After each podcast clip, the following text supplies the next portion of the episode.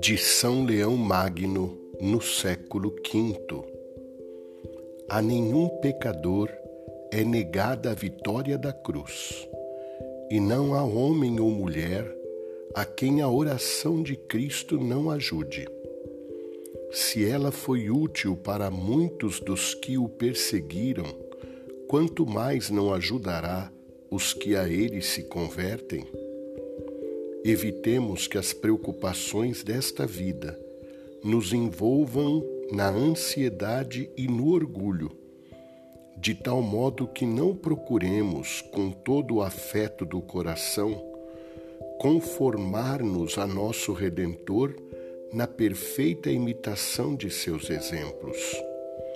Tudo o que ele fez ou sofreu foi para a nossa salvação.